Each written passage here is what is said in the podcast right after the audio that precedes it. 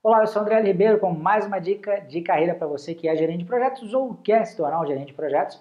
Inclusive, a dúvida que eu vou responder hoje é uma pergunta de uma pessoa que deixou lá no meu canal do YouTube. Então, se você tiver uma dúvida, tá? Antes de mais nada, qualquer dúvida que você tenha sobre essa área, sobre a disciplina de gerenciamento de projetos ou sobre a carreira de gerente de projetos, não hesite, coloque aí em qualquer um dos vídeos debaixo desse vídeo mesmo quem sabe, né, a sua pergunta não vira tema de um próximo vídeo. Mas voltando ao caso, essa pessoa deixou a seguinte pergunta para mim: qual é a diferença ou existe alguma diferença entre gerente de projetos, líder de projeto e coordenador de projetos? É, e a resposta é não, não existe uma padronização em relação a essa nomenclatura. Cada empresa opta por chamar a pessoa responsável pelos seus projetos aí de uma forma.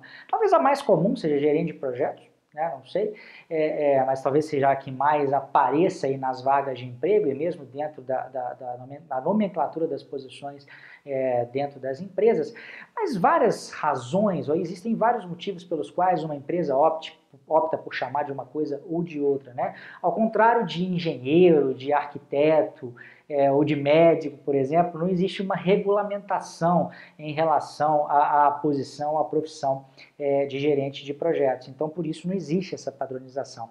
Mas numa das empresas que eu já trabalhei, por exemplo, eles optaram por chamar essa pessoa né, de líder de projetos. E o motivo é porque simplesmente eles não queriam confundir essa posição com a posição de gerente funcional, que era um gerente de área. Então você tinha o gerente, você tinha o líder, foi uma forma de não, não ter perigo, era uma empresa maior, então eles se preocupavam com essa questão da padronização da nomenclatura e eles não queriam gerar é, nenhum tipo de confusão. Mas se você, por exemplo, for num site de empregos e digitar coordenador de projetos, ou digitar líder de projetos, ou digitar gerente de projetos, vocês vão ver que as atribuições elas são muito parecidas. Dentro do exame PMP, aí só para dar uma outra visão, né? O, o nome coordinator, que seria coordenador, ele está ligado né, a uma estrutura organizacional matricial fraca e ele corresponderia a um tipo de gerente de projetos com menor autoridade. Né, um tipo de gerente de projetos aí que, em função da forma como a, a, empresa é organizada, ele teria um pouco mais de dificuldade de mobilizar os recursos, de fazer a coisa acontecer. Né? Não quer dizer que ele é mais ou menos competente, não quer dizer que ele que ele vale mais ou menos do que uma pessoa é, que seria chamada de gerente de projetos, mas existe né, dentro do exame PMP e do exame CAPM essa nomenclatura, né, que seria um gerente de projetos de menor autoridade.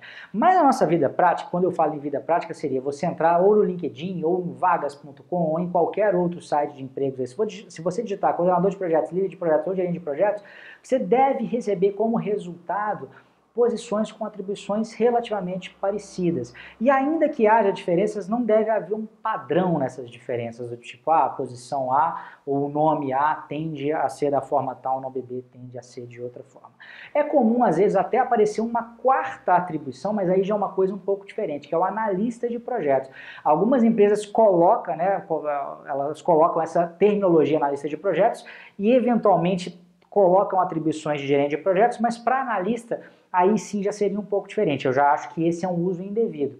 O analista de projetos é mais aquela pessoa que é uma espécie de auxiliar do gerente de projetos, né, atuando aí nas tarefas mais administrativas do gerenciamento de projetos, como por exemplo a criação de, de, relatórios, a criação de atas de reunião, a atualização dos planos de projeto, né, da parte mais documental do projeto. Mas tipicamente o analista de projetos ele não é um cara que é o responsável final por um projeto. Ele não é o cara que toma as decisões, ele é mais um colaborador para auxiliar na parte mais técnica e administrativa é, do gerenciamento de projetos e é uma figura também é, que aparece dentro dos PMOs, né, os escritórios de projetos que são responsáveis aí por manter né, a metodologia de projetos da, das, das, diversas empresas.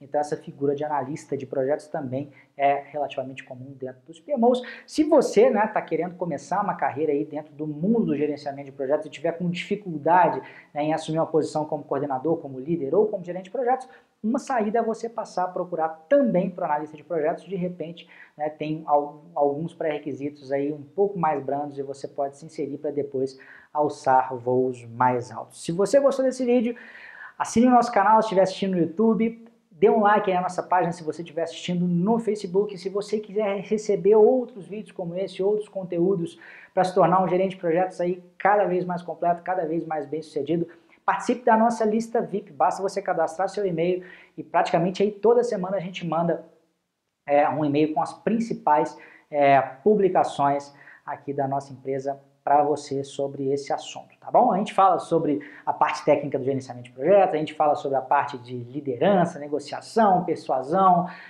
enfim, todas as habilidades que são necessárias para que você possa se destacar. É isso aí, um grande abraço, até a próxima, tchau, tchau.